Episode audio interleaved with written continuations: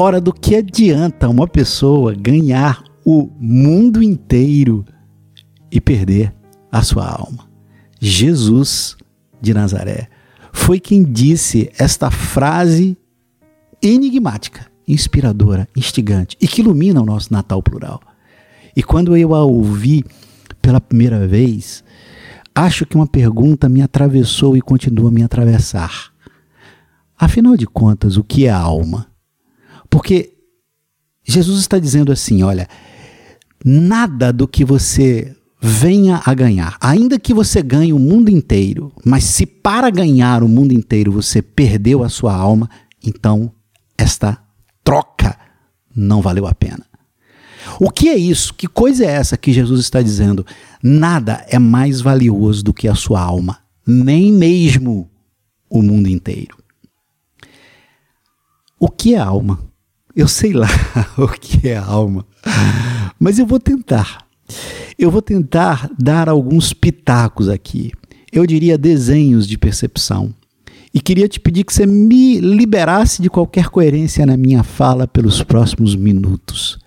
Você vai ver que na minha tentativa de descrever o que é a alma, eu vou usar expressões do tipo isso, aquilo, coisa, que são palavras típicas que a gente usa quando a gente não consegue conceitualizar, definir, quando a gente quer falar de uma coisa que é maior do que qualquer definição que a gente possa dar a ela. Então, lá vai. Alma é aquilo que me difere, por exemplo, das máquinas. Máquinas recebem inputs, informações e respondem de maneira absolutamente previsível a tudo aquilo que estão programadas para fazer. Máquinas não são humanas. Eu tenho alma e isso faz de mim um ser com humanidade. A alma é esta dimensão de mim. Ou eu até posso dizer, eu sou uma alma vivente. Eu então sou um ser humano. A alma é esta dimensão de mim que me confere humanidade, sensibilidade, eternidade.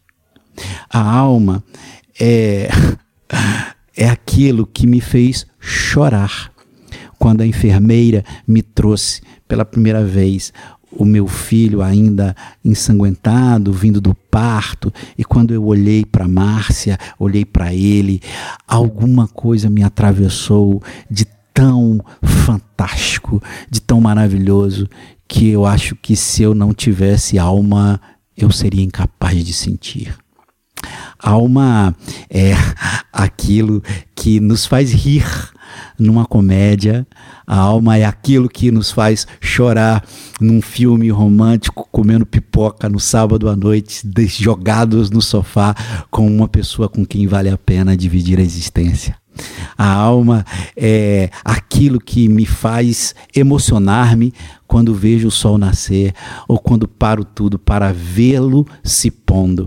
A alma é aquilo que me faz levantar as mãos num dia de sol e de céu azul, e aí eu coloco, ou você coloca os seus pés ou parte do seu corpo na água do mar, e na hora que aquela combinação entre o azul, o amarelo, a, a, a, a água, a gente levanta as mãos como se a vida parasse ali e a gente tivesse mergulhado num momento, numa beleza, em algo que, ainda que por um momento, faz a existência ter todo sentido. Eu acho que é porque somos ou temos alma é que a gente é capaz de sentir isso. A alma é aquilo é, é, é, é aquilo em mim que não envelhece nunca porque o corpo, enquanto máquina biológica, vai dando sinais de fragilidade à medida que o tempo passa, vai envelhecendo. A alma não envelhece. É por isso que a gente encontra pessoas cujo corpo está na terceira idade, mas a alma carrega uma jovialidade infantil porque a alma não está sob o tempo cronológico, a alma está sob o tempo kairológico. E o kairos para os gregos é um tempo especial não medido pelo relógio. A alma é aquilo que me faz levantar da cama nos dias mais nublados e sombrios da minha existência. A alma é o respiro de Deus vivendo de, dentro de mim. A alma é aquilo que me faz um ser humano, porém divino. E por ser tão humano, a si mesmo tão divino. E por ser tão divino, a si mesmo tão humano. A alma, e aqui me permita, a alma é algo em mim, é aquilo que em mim não vai morrer nunca. Aqui eu estou expressando um desejo. Aqui eu estou professando uma fé.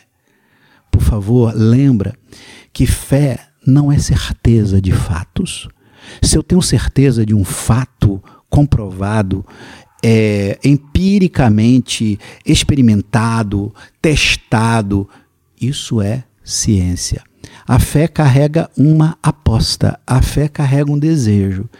E eu não tenho certeza de que existe uma vida para além da morte. Eu tenho um desejo, eu tenho fé, eu tenho uma vontade de que a minha existência não acabe no momento que haverá esta cisão entre minha alma e o meu corpo.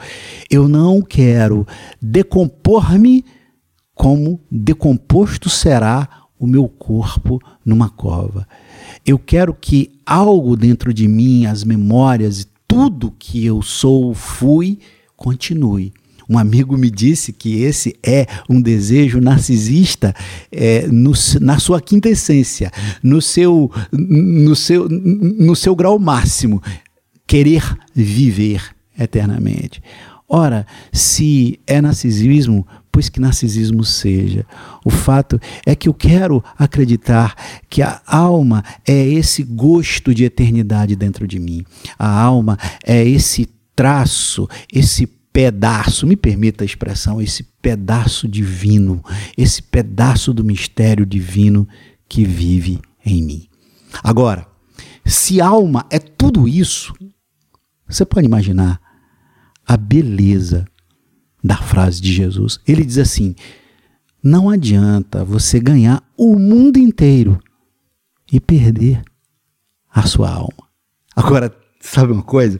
Tem uma interpretação é, meio rápida, meio clichê dessa coisa que Jesus está dizendo: olha, cuidado, não adianta você ganhar o mundo inteiro, você vai perder a alma. Sabe o que, que talvez sejamos quase que na lata, de imediato, convidados a pensar?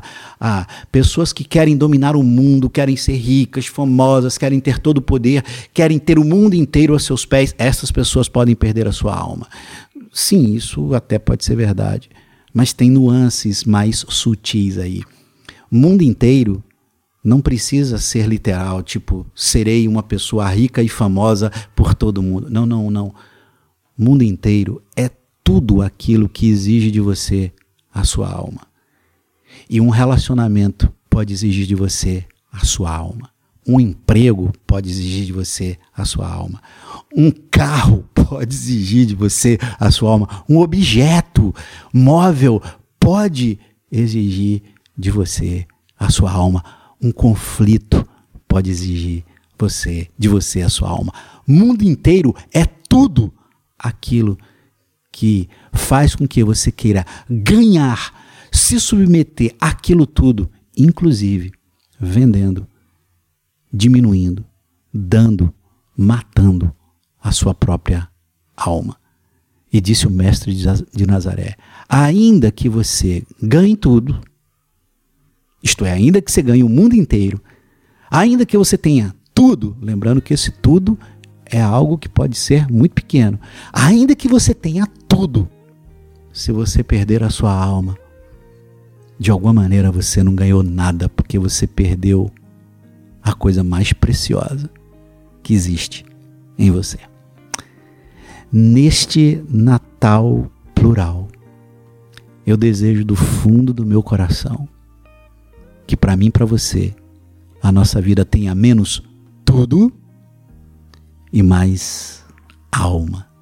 Tenha menos mundo inteiro e mais alma.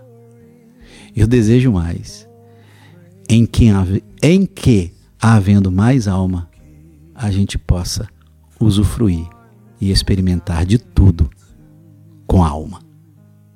Até amanhã. Although it's been said many times, many ways, Merry Christmas.